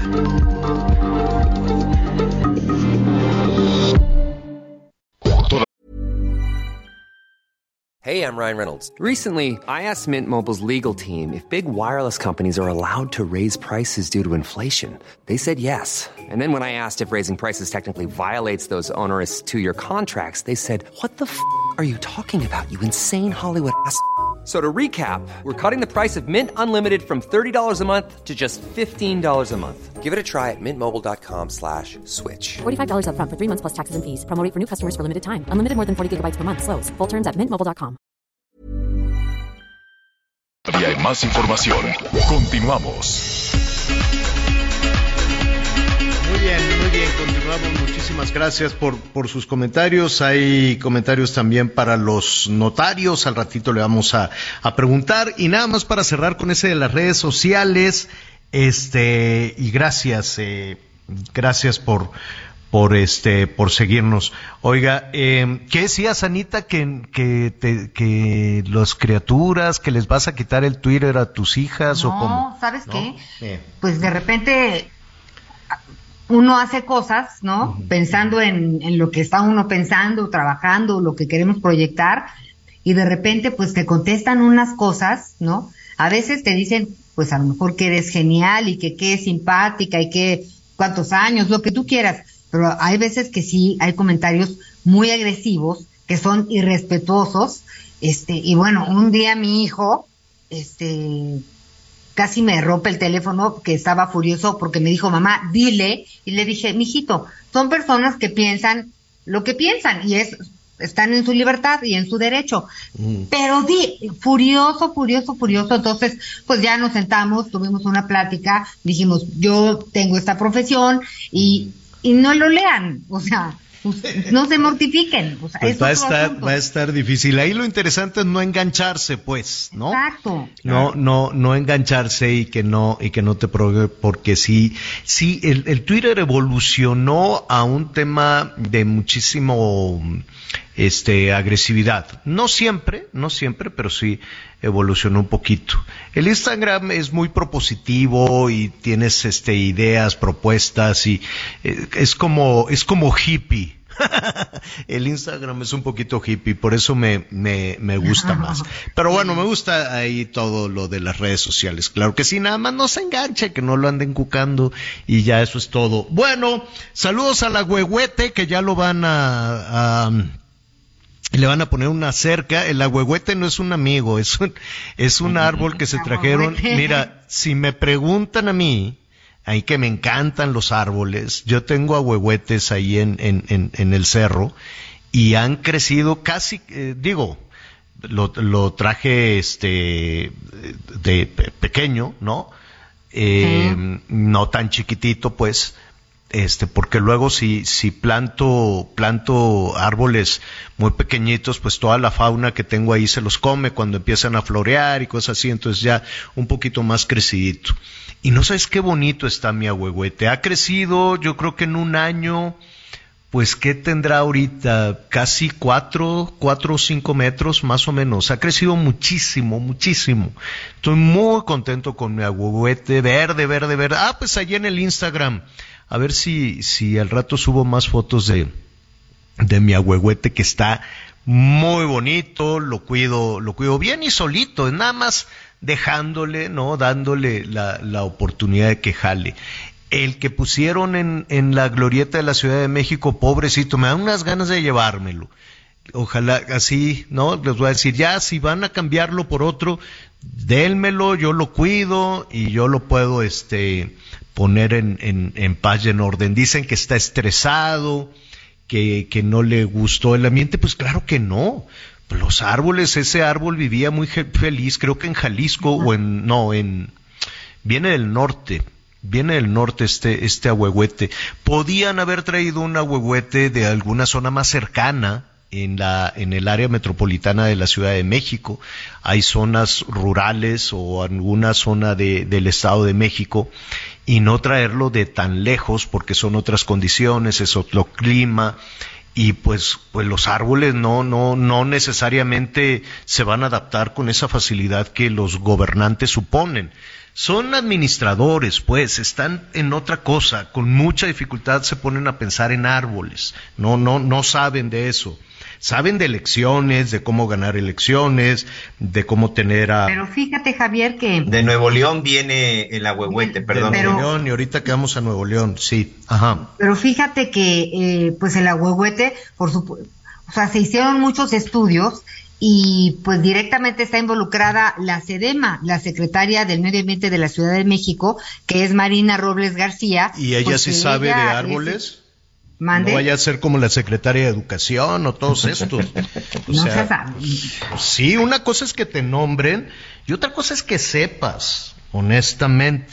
Pero bueno, ojalá, ojalá jale el agüehuete, lo decimos de, con, todo cariño porque sí se ve muy mal eh, el agüehuete. Oiga, donde las cosas están jalando y me da muchísimo gusto es en Nuevo León. Finalmente llegaron las lluvias Aquí lo, lo, comentábamos, era necesario esa temporada de huracanes, esa temporada de lluvia para que el agua bajara, para que el agua escurriera de la sierra y pues que el arroyo seco ya no estuviera seco. Ahora hay que tener cuidado porque hay, agua que está que digo hay lluvia que está eh, llegando muy generosa las presas Recuerdan que aquí estuvimos hablando con los responsables precisamente de este del abastecimiento de, de, agua. Estuvimos hablando con Juan Ignacio Barragán, que es el director de agua y drenaje de Monterrey, y pues veíamos que las presas estaban, ya les quedaba una semana, un día, y estaban prácticamente secas, pero literal. Las cosas han cambiado, y me da muchísimo gusto saludar a Juan Ignacio Barragán, director de Agua y Drenaje de Monterrey, de nueva cuenta. ¿Cómo estás, Juan Ignacio? Buenas tardes. Juan Ignacio. No está. ¿Sí está? Bueno, sí estaba, ¿no? En un, sí, en un momentito más vamos a, vamos a, a platicar con él para ver si ya se solucionó el problema, si ya está, eh, ya estamos en este, eh, hemos logrado superar toda esta situación. A ver, creo que teníamos ahí un, un asunto, creo que no me escucha Juan Ignacio, Juan Ignacio Barragán, director de Agua y Drenaje de Monterrey. ¿Cómo estás? ¿Qué tal, Javier? Muy buenas tardes, a la orden. Oye, este, qué, qué bendición les han llegado las lluvias. Yo sé que hay varios, este, hay dos caras en esta moneda, ¿no? El, lamentable fallecimiento de estos cuatro integrantes de, una familia, que esto ya lo, lo, lo, retomaremos y es algo penoso, es algo doloroso. Sin embargo, pues ha caído como bendición el agua en Nuevo León, ¿no? Sí, mira, realmente nos ha cambiado el semblante a todos los regiomontanos. Eh, se ve una situación muy positiva, muy optimista. No está resuelta la situación, que quede claro Eh, ¿Cómo? pero ¿Por la qué? presa- Pero la si la boca, la boca está al sesenta y tantos por ciento, ¿no? Sí, la presa de la boca ya está arriba del 63% y lo más importante es que Cerro Prieto amaneció hoy al 8% y esperamos que de aquí al fin de semana llegue al 15%. Entonces, eso pues nos da esperanzas de que ya esta crisis va a finalizar en las próximas semanas. Evidentemente necesitamos que siga lloviendo, pero es un cambio de coyuntura este, muy importante. Ahora, este cambio que les da un, un respiro, o que por lo menos a ti te da un respiro, hay que ser cautelosos, ya hay que este, mantener, ¿no? Este, eh, este abastecimiento ordenado de agua, eso me queda muy claro. Pero con las lluvias se disipa la posibilidad o, o- ya nos vamos a relajar y vamos a pensar en otra cosa, es decir, los planes hídricos, como se les dice en el gobierno, siguen adelante o, o de plano el gobierno federal te va a decir, sabes que como ya tienes agua, pues vamos a ocupar ese dinero para otra cosa. Es una cantidad enorme de dinero, son casi que diez mil quinientos, diez mil cuatrocientos millones de pesos. Sí, bueno, eh, el gobierno federal pone nada más el 45%, el resto lo ponemos nosotros. Pero independientemente si es una cantidad extraordinaria que no estaba prevista, y no, y los planes hídricos continúan definitivamente, no nada más el de la presa El Cuchillo, eh, este segundo acueducto, sino también todos los otros proyectos que tenemos de pozos profundos, pozos someros, reuso potable indirecto, etcétera. Eh, son proyectos que, que tenemos previsto en una visión al año 2050 y como hemos señalado en otras ocasiones, el, el compromiso que nos ha pedido el gobernador del estado, Samuel García, es que trabajemos siempre con una reserva probada del 25 al 30% para garantizar que esto no nos vuelva a suceder. Y esto nos implica pues estar haciendo inversiones permanentemente. Eh, ustedes están haciendo las inversiones, eh, eh, ya tienen, eh, pues ahora sí que ya tienen el depósito del gobierno federal. Esto te lo digo porque yo recuerdo que antes de, de- de la última oferta, de la última promesa del gobierno federal de enviar el dinero, este, también estuvo eh, el secretario de Gobernación ofreciendo también una cantidad importante de dinero y en las dos anteriores administraciones se hablaba también de llevar el agua de, de pues de, de Veracruz hacia hacia Nuevo León con toda esta obra muy importante y también muy cara, pero pues de pronto cambian las administraciones, cambian las, hay, hay urgencias, ¿no? Hay urgencias de carácter político también, y, y los planes se van posponiendo. ¿Qué garantías hay de que esto no se detenga? E- Este es un recurso de Banobras, la parte federal, que ya está depositado para la ejecución de los trabajos. Ya se están firmando los contratos con los eh, contratistas de obra. Nosotros, por nuestra parte, ya estamos firmando los contratos con los proveedores de tubería y con los proveedores de equipos de bombeo. Entonces, este proyecto va porque además es urgente, Javier. El acueducto actual, el Cuchillo 1, está en una situación muy delicada. Entonces, la ciudad corre un alto riesgo en caso de que ese acueducto nos volviera a fallar como lo hizo el mes de junio. Entonces, es un proyecto urgente para la sustentabilidad, la sostenibilidad de la ciudad de Monterrey y el área metropolitana. De ahí que eh, incluso hay un convenio ya firmado entre el gobernador del estado y el presidente de la república y tenemos un montón de, de, de trámites ya ejecutados entre las dependencias federales y estatales. De manera que ese proyecto va a caminar, ya estamos eh, incluso equipos de trabajo haciendo topografías, mecánicas de suelos, en fin, estamos ya trabajando. Eh, ya se normalizó el abasto de agua, ya eh, ahora sí que abres la llave y el, el chorro ya, ya, ya es potente, ya se pueden llenar los, las cisternas, los tinacos, o todavía no. No, todavía no. Primero porque ahorita el agua que hemos recibido, que es, ha sido bastante abundante, pero está muy turbia en las presas. Ah, Entonces es cierto. no podemos Sí, sí, potabilizar en este momento. En un par de días más podremos comenzar a potabilizarla. Pero nuestro programa de uso racional del agua va a continuar. Nuestro primer paso es llevarle agua de las 5 de la mañana a las 12 del mediodía a toda la ciudad. Una vez que hayamos cumplido con ese primer objetivo, veremos la posibilidad de ir ampliando el, el, el horario de abastecimiento. Es decir, habrá todavía, pues no, no, no, no necesariamente son cortes, pero disminuye, ¿no? Disminuye el abastecimiento, así es, ¿no? Así es, eh, pero vamos paso a paso. Eh, tenemos que actuar con mucha responsabilidad, con cautela, pero estamos muy optimistas porque estamos al día 6 de septiembre y ya llovió lo que llueve normalmente en todo un año. Entonces, eh, estamos optimistas en que vamos a poder resolver la situación en los próximos 15, 15 días, 3, 4 semanas máximo. Eh, los eh, algunos empresarios, algunas empresas, pues colaboraron también, ¿no? Con con el tema de los pozos. ¿Qué, qué, qué, pasará? ¿Se los regresan o se, se los quedan ustedes administrando? ¿Qué harán?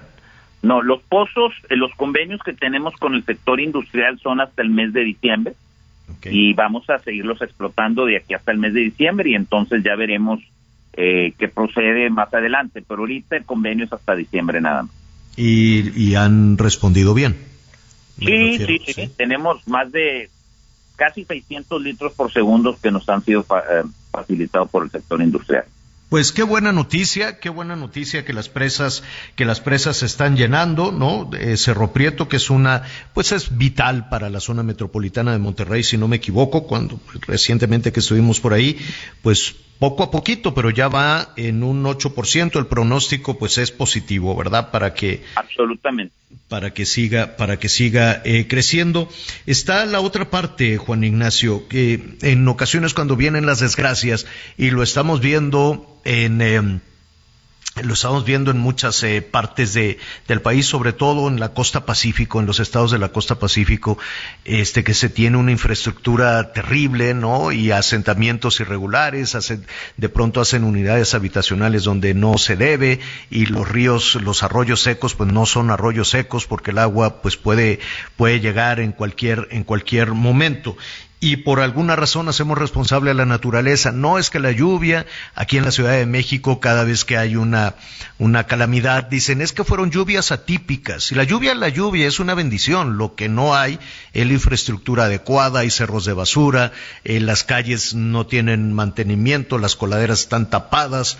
Eh, es decir, eh, es relativamente sencillo en ocasiones para algún nivel de autoridad decir es que Diosito es tan malo que nos mandó esta calamidad. ¿Qué hacemos con eso? Mira, eh, hasta ahorita no hemos tenido ningún problema en la infraestructura hídrica. Los lamentables sucesos de las muertes de algunas personas que se han dado en estos días han sido básicamente por falta de prudencia y nosotros la recomendación que hace el gobierno del estado es de que no se atraviesen en los vados cuando hay una crecida de agua. La gente le hace confianza, hay veces el auto se descompone, le entra agua al motor y, y, se quedan ahí, viene una ola y se los lleva. Eh, es, es muy triste tener que ver esto, pero no ha sido un problema de, de, falla en la infraestructura, ha sido un problema más de, de desafío, pues, de no medir consecuencias. Digo, ahí está el lamentable fallecimiento del hijo del Bronco, ¿no? También. Exactamente, fue el primero, pero llevamos ya otros seis personas en diferentes eventos que han fallecido y es muy triste, sobre todo porque no es algo e, e, es algo que se pudo haber evitado nada más con un poco de prudencia, pero bueno, este, invitamos a la población a tener mucho cuidado en estas en estas épocas porque Monterrey es una ciudad que se caracteriza por lo que se llaman las avenidas relámpago, es decir, el agua, dadas nuestras montañas, baja con mucha velocidad y eso puede cambiar un arroyo que traía un poquito de agua en, en, un arroyo peligroso en unos cuantos minutos. Pues eh, Juan Ignacio Barragán, director de Agua y Drenaje de Monterrey, muchísimas gracias por tu conducto. Además, un saludo a todos nuestros muchos y muy buenos amigos allá en Nuevo León. Muchísimas gracias.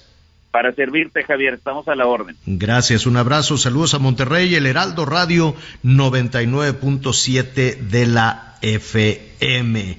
Y mucho cuidado, ¿eh? Porque, mire, antes de ir con, con nuestros... Eh, con, con, con, nuestros compañeros corresponsales para más información. Este, ¿qué? este huracán ya es es categoría 2 o, Uno. va, Es todavía es categoría categoría 1, pero está por tomar fuerza, Miguel, y va costeando, va bordeando toda la costa Pacífico. Sí, incluso precisamente ahorita nos está llegando un comunicado por parte de la Secretaría de Marina, quien está anunciando que Huracán Case de este martes se identificó a categoría 1. Ya hay un plan Marina y sobre todo en la zona de Los Cabos, Baja California Sur. Ya está por ahí un equipo de apoyo en donde participan más de 100 elementos. También ya hay en el municipio de Loreto y eh, bueno, y también como te decía en la zona de San José de los Cabos. Pero atención, porque hay oleaje elevado en las regiones centrales de Revillagigedo, Isla Socorro, sur de la península de Baja California y también en el sur de Baja California, pero también va a provocar este lluvia, chubascos en el sur de Sinaloa, que también ha sido muy este golpeado, golpeado los últimos días por las lluvias, Javier, en las Islas Marías, en la zona de Nayarit y en Jalisco. Aquí, bueno, lo que se está diciendo es que eh, hay que seguir los, la reglamentación, todavía se está determinando qué es lo que va a pasar con la, la navegación y sobre todo empezar a brindar apoyos y ayuda por la crecida de ríos, inundaciones y deslaves en zonas bajas. Lo que decíamos eh, ayer Javier, y en estos ¿no? días, Javier. Esto es, esta es la ventaja de las cuestiones de los huracanes, que hay una previsión y que con tiempo se pueden tomar medidas. Sí, así es. Y los que tienen que tomar medidas, como también señalaba Anita, son los gobiernos municipales y estatales. No le dejen toda la marina. Busquen una zona alta donde esté el albergue. Porque pues eh, también, ah, que ahí en la escuelita, este, el niño artillero, ahí nos vamos todos y la escuelita está inundada. No hay clases, en un ratito más les vamos a decir en qué estados siguen las clases suspendidas. Tenemos más información.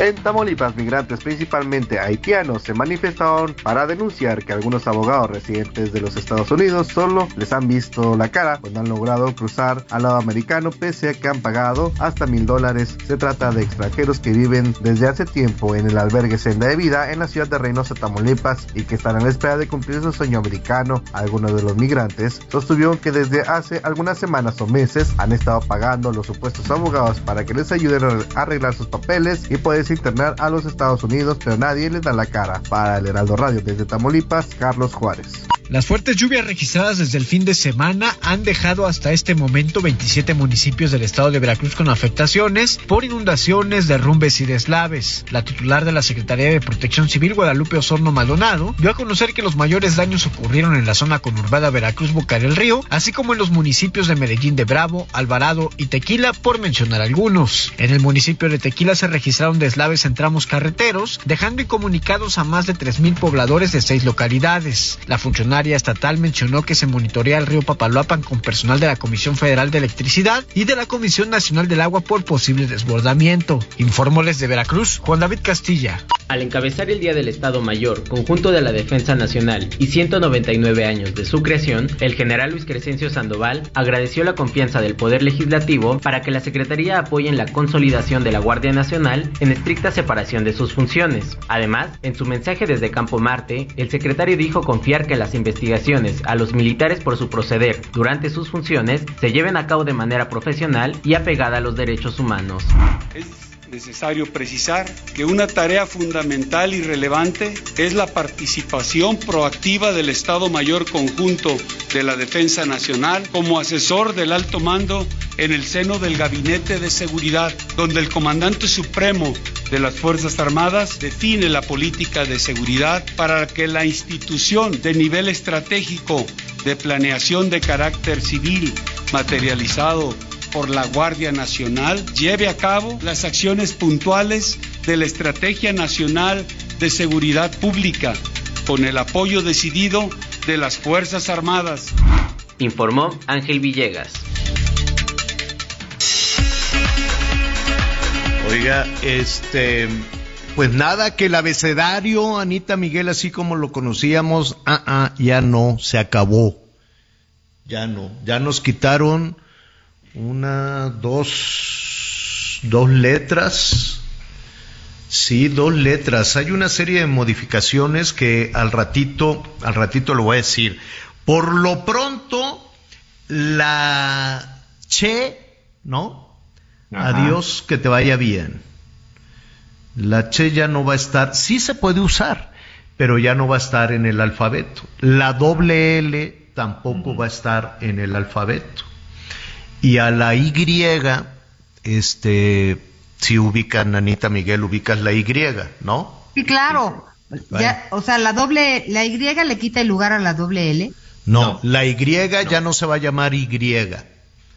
Ahora se va a llamar Y. Y. Oye, y dime una cosa. Ajá. Y si me encuentro chipilo en el libro que estoy leyendo, ¿qué digo? Chipilo. Chipilo. Chipilo, Ah. pero ya no va a formar parte de, del alfabeto, ¿no? ¿Sí me, sí me explico? O sea, ya lo quitaron del ABCDS. Exacto. ¿Y Ya cuál es la, la Y ciencia, la también gracia, quitaron- la o la aportación? Pues este, pues que se va modificando la Real Academia de la Lengua Española hace unas eh, modificaciones y entonces este, pues quitan esto. Mira, de pronto se reúnen y dicen, bueno, pues vamos a, qui- a quitarle. Bueno, pues vamos a... Van a han Ya no va a haber compañeros. 29, 29 letras en el alfabeto, solo va a haber 27. ¿Pero para justificar el sueldo o qué? Pues mira, hacen estudios, hacen estudios de cómo va evolucionando el idioma. Eh, la verdad es que ver, en chiquita. español, tú sabes que tenemos 93 mil palabras. Entonces, ¿En español?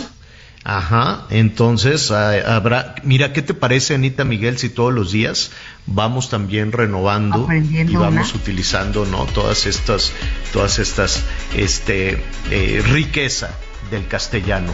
Eh, haciendo, después del anuncio le voy a decir cómo se va a llamar la Y, cómo se va a llamar la I latina, cómo se va a llamar la, la D, ¿no? Oye, pero esto no tiene que ver con la nueva escuela mexicana. Después La del corte lo no, no, nada. No, no, no, no.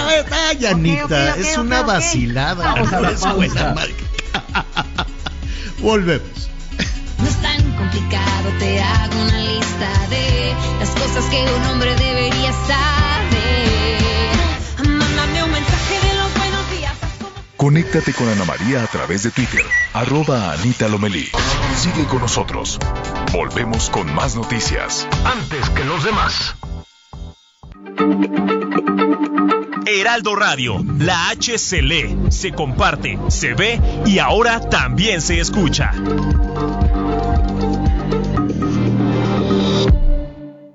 Todavía hay más información. Continuamos.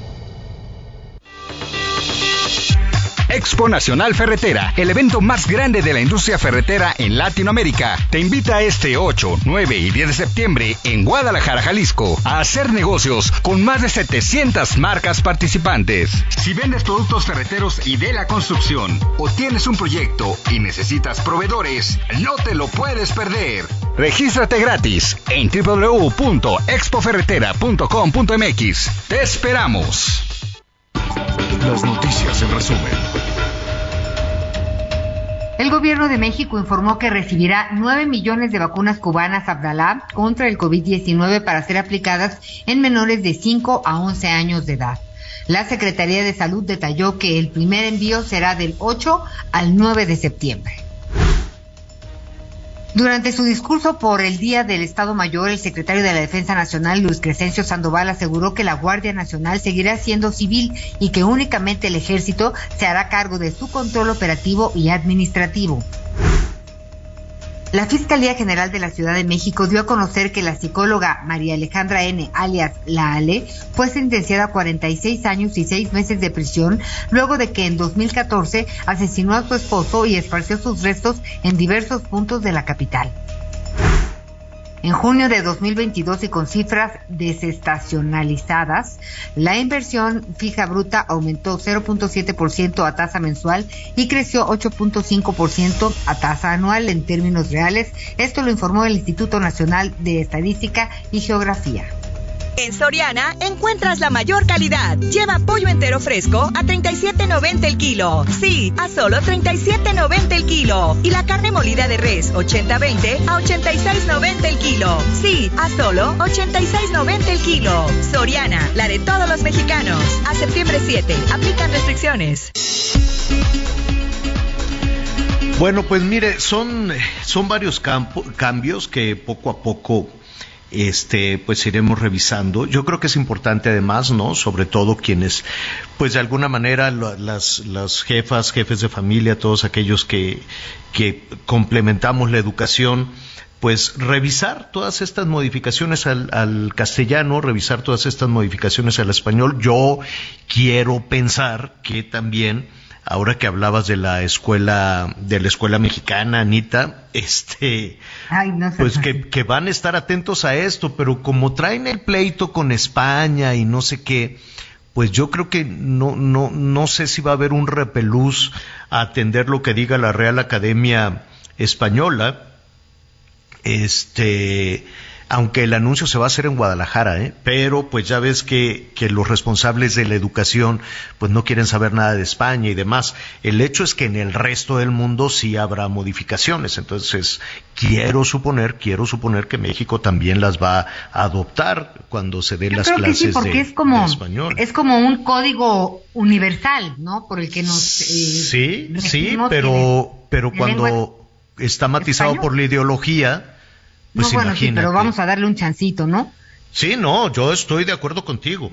Entonces, rápidamente, a ver, entonces se eliminan letras del alfabeto, ¿no? Este, ¿cuáles se, se eliminan? La Ch, CH y la doble L. Es decir, las puedes seguir usando, pero ya no van a formar parte, ya no vamos a tener 29 letras en el alfabeto, vamos a tener solo 27 y también se cambia la, la, denominación, es decir, el, el, nombre de algunas letras. La Y, pues ya no va a ser Y, va a ser Y. perdón, a, ver, dime.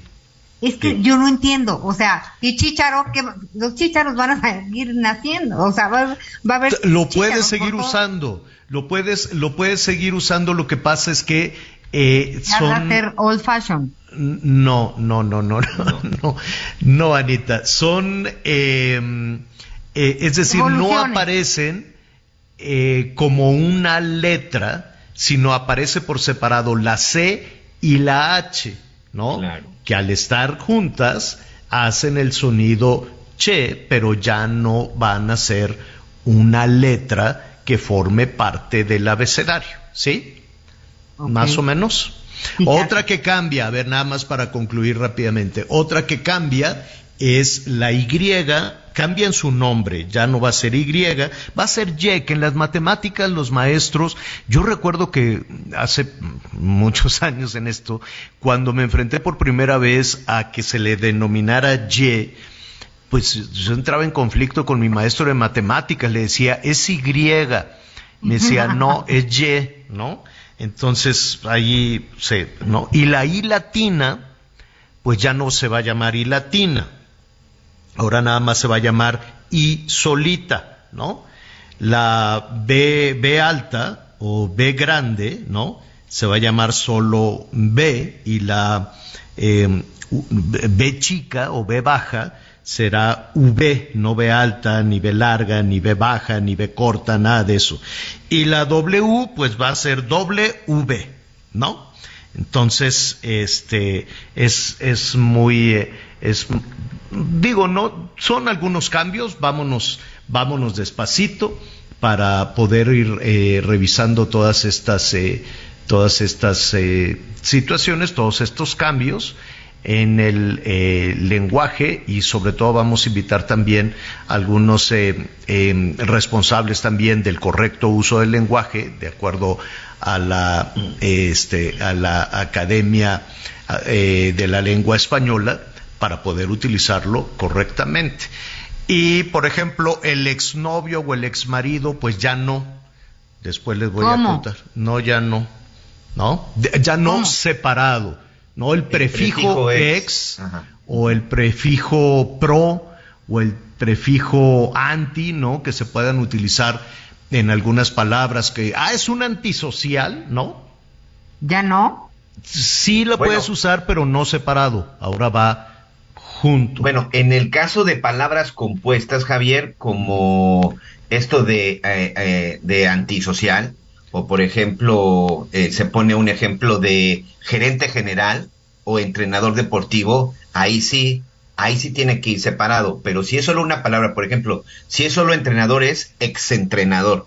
Pero si es entrenador deportivo, sí es separado ex entrenador deportivo. Esto es lo que dice la Real Academia, esas son las Sí, sí, modificaciones. que de la si es una sola palabra va junto, si son dos referencias, pues estaría separado, ¿no?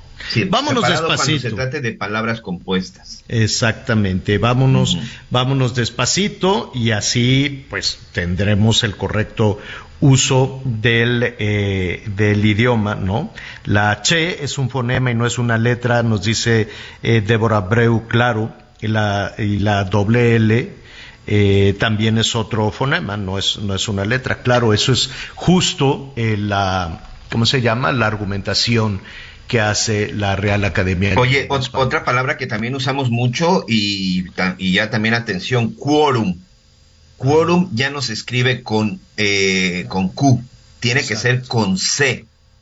Quórum ahora tendrá que ser con C, así como de que en el Senado hubo quórum. Ah, perfecto, pues ahora la las Q notas. ya no, se va a sustituir ya no es, por K ya no es con Q, es con C. por K o por C. Ya le estaremos ahí este, diciendo, pues hay que actualizarse, pues. Está Y bien. estar pendiente de la Real Academia. Sí, sí, Nos sí, sí, vamos actualizando todos Ojalá en que el sigamos correcto uso del también lenguaje. nosotros ahí. ¿Eh? ¿Qué qué? Sí, que ojalá que nosotros no nos salgamos también de ese numerito. claro que no. Que estemos No, alineados no, todos. nosotros- digo nosotros la o nueva nos- escuela mexicana. O nosotros el sistema educativo de la nueva escuela, la, el invento este del Esteban Moctezuma, qué barbaridad. Y ahí lo dejó tirado y se fue corriendo. Bueno, hay un tema que a todos nos interesa, que tiene que ver precisamente con el trabajo que cuesta hacer el patrimonio y eh, lo necesario que es darle certeza a ese patrimonio. ¿Cómo podemos darle certeza a ese patrimonio? Por ejemplo, cuando se tiene un terreno, pues hay que buscar la posibilidad de escriturarlo, ¿no? De tener todo en orden y así le das valor porque si no a la hora que quieres ir a pedir un préstamo, pero resulta que no tienen las escrituras, pero resulta que lo heredaron tantos hermanos y, y después vienen las complicaciones. Y vienen los temas. Y en ese asunto de las herencias, qué cosa tan terrible, porque en ocasiones, con herencia o sin herencia, cuando hay dinero de por medio, las cosas pueden llegar a, a un asunto este, tremendo. Mire, hay algunos casos recientes en Veracruz que llegaron al extremo del homicidio, de matar a las personas, y dicen, dice la fiscalía allá en Veracruz, que es justo por un problema de dinero. Vamos a, ver qué es lo que está sucediendo con todo esto. Juan David Castilla, nuestro compañero corresponsal del Heraldo, Heraldo Radio, allá en Veracruz. ¿Cómo estás, Juan David? Muy buenas tardes, Javier. Los saludo con mucho gusto desde el estado de Veracruz. Efectivamente, como lo comentas, Javier, en esta entidad han ocurrido, al menos recientemente, dos casos de multihomicidios por presuntos asuntos relacionados con las herencias familiares. Eh, el pasado 29 de agosto, en el municipio de Tlayixcoyan, al sur de Veracruz, fue asesinado a balazos el exsíndico de ese ayuntamiento, Cándido Sánchez Vargas, junto con otros tres de sus familiares. Al respecto, el gobernador de Veracruz, Cuitlavo García Jiménez, indicó que en este caso se tiene como línea de investigación una disputa por la herencia. Sin embargo, decirte, Javier, que hasta este momento, después de ocho días de este crimen, no hay detenidos. Solo se sabe que la Fiscalía General del Estado, a cargo de Verónica Hernández Yadán, eh, se lleva a cabo la investigación correspondiente. Otro hecho similar, Javier, ocurrió Eh, la pe- perdón que te interrumpa, pero ¿cómo supieron que era herencia? Pues supuestamente, Javier, las investigaciones que han realizado eh, es que relacionan al exsíndico con sus familiares respecto a esta disputa por algunos bienes. No, hay pues, mucha eh, pues información. podría ser, eh, pues podría ser un señalamiento grave porque no es la primera ocasión que no, no solo la fiscalía sino el propio gobernador dice, ah, es que fue por una herencia, ¿no? Hace poco hubo también un asunto, un multihomicidio terrible. El de Boca del Río, justamente a eso iba. El, el 3 de julio se dio, la noche del 3 de julio mataron a siete integrantes de una familia, entre ellos un menor de edad, eh, a balazos, los sorprendieron, estaban dormidos. Horrible la tragedia, Javier, en la zona conurbada Veracruz, Boca del Río. Y justamente esa es la constante, Javier. la Fiscalía General del Estado dice que la línea de investigación es un conflicto por la herencia, ¿no? No dan mayor información, es el problema. Nosotros como reporteros les exigimos que otorguen más información y el argumento es que se afecta la secrecía de las investigaciones. Sin embargo, sí es una constante que se está dando acá en esta entidad argumentar este asunto de las herencias, Javier. Pues habrá que habrá que ver que que, si no es una salida fácil, ¿no? Si no es nada más como decir, ah, es que como tenía dinero, pues es eh, eh, criminalizar terriblemente eh, alguna, algún probable responsable o desviar hacia otro punto la investigación. Vamos a seguir pendientes de lo que suceda, Juan David. Muchísimas gracias. Excelente tarde, Javier. Hasta luego. Mm, gracias. Eh, pues sí, qué terrible que, que hacia allá, que se diga, oye, ah, es que eso fue eh, por una herencia como tratando de salirte del problema. No, pues tienes un problema de inseguridad, tienes un multihomicidio, tienes una familia que fue ejecutada y tienes que avanzar para saber un poco más. Ahora, si tienes la certeza y lo dices en, en, en, en cuestión de, de, horas, el mismo día que se comete el, el crimen, Miguel, Anita salen y dicen, es que es por una herencia. A ver, ¿tan rápido? ¿Y dónde están los presuntos responsables? ¿Dónde están los beneficiarios? ¿no? Hay sospechas, sobre todo de una de las eh, eh, personas, si no me equivoco, que este que en, el momento del crimen estaba ahí, en, fin, pero no queremos especular, ya lo estaremos ahí eh, poniendo. Al independiente de todo esto, es importante tener todo en orden, tener una herencia, tener un testamento, tener eh, los, el, patrimonio. No es pecado tener un patrimonio, ¿eh? no, no está mal tener un patrimonio y esforzarse para que tus hijos o las siguientes generaciones no batallen igual, ¿no? Y, y poder, y poder construir un, un poco, por más que, que, se quiera satanizar esta, esta situación. Vamos eh, a platicar de cómo lo podemos eh, hacer precisamente con Luis Antonio Montes Mayagoitia. Él es el presidente del Colegio de Notarios de la Ciudad de México. Luis Antonio, qué gusto saludarte. Muy buenas tardes. Hola, ¿qué tal, Javier? Muy buenas tardes. Qué gusto saludarte a ti y a tu auditorio. Y a Ana María también que enferma por ahí. Así Saludos, claro que sí, muy pendiente siempre de tu información. Oye, Luis Antonio, sabemos que este es un septiembre siempre es un mes importante para acercarse a, a una notaría, pero antes de eso, ¿qué tanto eh, desde, el, desde el Colegio de Notarios han, han, investigado? ¿Qué tanto sabemos? ¿Qué tanto los mexicanos em, tenemos en orden nuestro patrimonio? Mira, Javier, yo creo que aquí hay que eh, dividir el problema en dos vertientes. La primera es la regularización patrimonial o la regularización territorial que esto de alguna manera, bueno, pues también va eh, de la mano con los problemas que se suscitan en las familias. Y otro muy distinto es el otorgamiento de un testamento. Con el otorgamiento del testamento uno decide libremente a quién quiere dejarle sus cosas, sus bienes, su patrimonio, para cuando esa persona falte, cuando esa persona fallezca. Entonces, son dos cosas, dos problemáticas distintas la irregularidad, la irregularidad en la tenencia de la tierra, eso se puede ver directamente en una notaría, pero esto se puede ver desde ya, no hay que esperar a septiembre, en el testamento, esto se puede ver yendo a, los, a las notarías, hablando con los notarios, con los abogados que están ahí, que les prestan servicio, y que se, se vea cuál es la problemática que se tiene en su casa, en su departamento, en fin, en su, en su terreno, para que se les pueda auxiliar y se pueda hacer la escritura correspondiente y se tengan ya las escrituras a su nombre. Y una vez hecho esto, también se puede hacer el testamento. Vamos, son dos situaciones que se llevan por cuerdas separadas.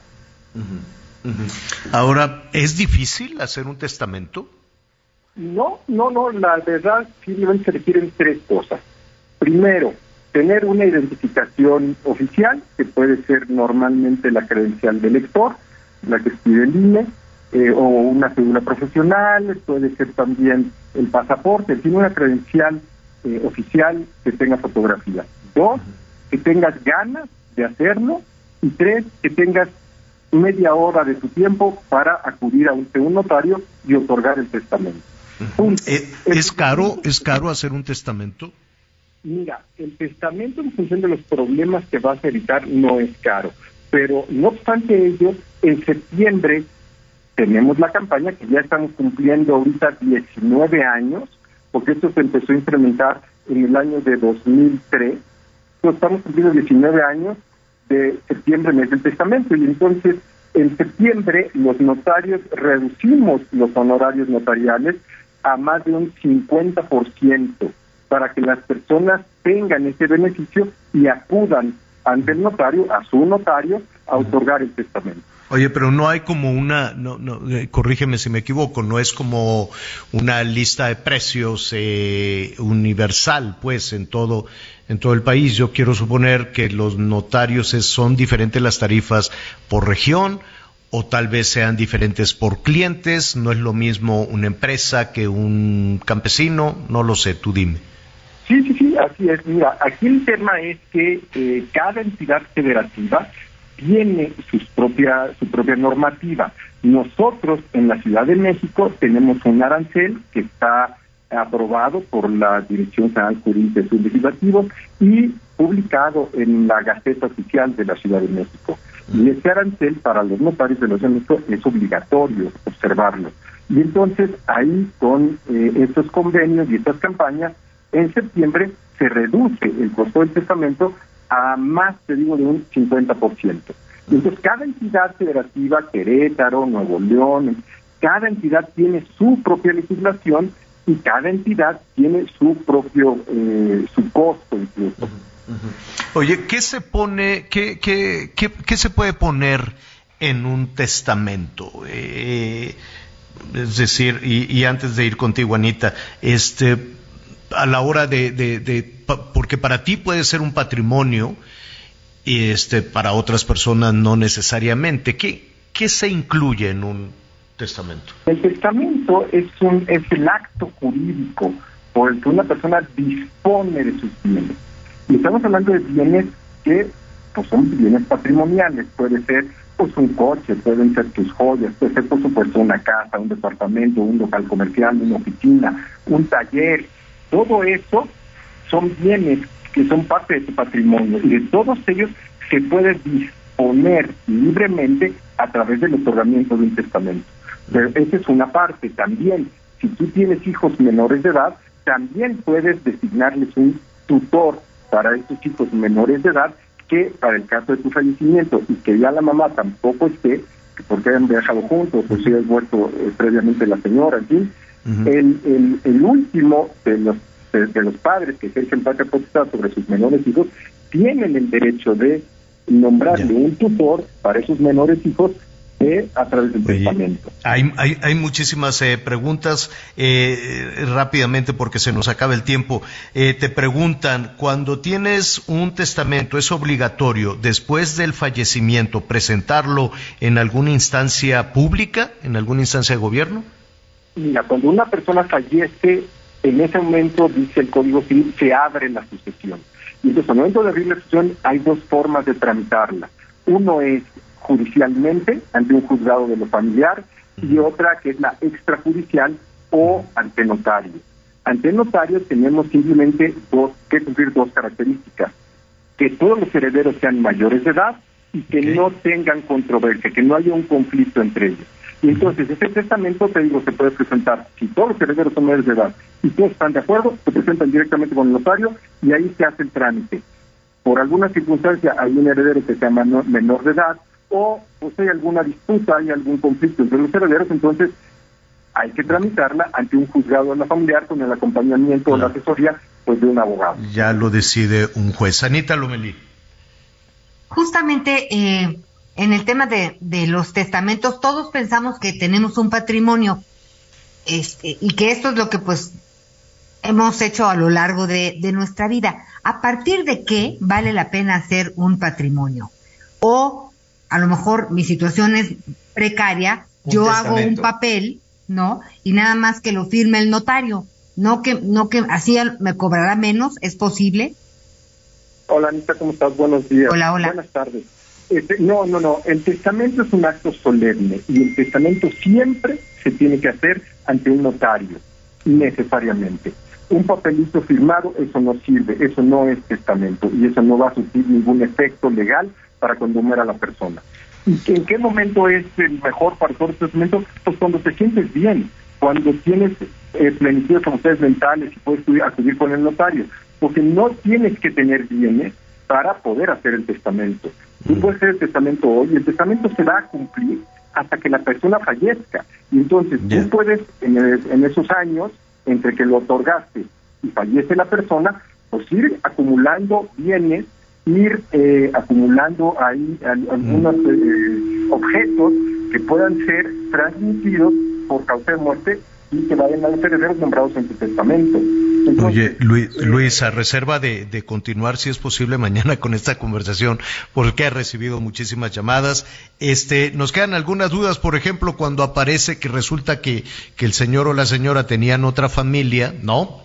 Este, pues que eso se dirime, pues sí, Anita, ¿no? Que de pronto, oye, pues que tenía hijos con quién sabe quién y eh, aparecen muchas viudas, eso lo resuelve un juez, quiero suponer.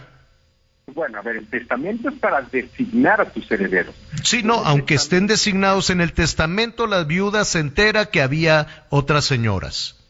Sí, bueno, ahí ya hay un conflicto y entonces sí necesariamente tendríamos que acudir ante un juez de lo familiar para tramitar la sucesión y que el juez le dé plena validez a ese testamento otorgado por esa persona y que los bienes vayan a parar a esas personas designadas en el testamento. No obstante que él haya tenido tres o cuatro parejas o muchos hijos. Se tiene que respetar lo que diga el testamento. Que, que, que estamos abriendo aquí muchísimos temas, Luis Antonio. ¿Nos puedes acompañar mañana? Sí, claro. Hombre, muchísimas gracias. El Luis Antonio Montes de Oca Mayagoitia, presidente del Colegio de Notarios de la Ciudad de México. Muchísimas gracias, Luis Antonio. Muchas gracias, Javier. Muchas gracias, Ana María. Estoy a sus órdenes y con mucho gusto seguimos platicando las veces que quieran. Eres muy amable. Pues eh, prácticamente nos vamos, se nos acabó el tiempo, pero mañana vamos a seguir con esto. Eh, en fin, tantas dudas que, que, que se abrieron. Anita Lomelí, gracias. Gracias, Javier. Buenas tardes. Miguel Aquino, muchas gracias. Ay, Miguel. Gracias, buen provecho. Ya, yo soy Javier Alatorre, lo espero a las diez y media con las noticias en Hechos Azteca 1. Siga con nosotros, Salvador García Soto en el Heraldo Radio. Imagínate, a que yo diga que también quiero volver. Así de mal porque contigo la pasé, yo lo sé. Gracias por acompañarnos en Las Noticias con Javier Alatorre. Ahora sí ya estás muy bien informado.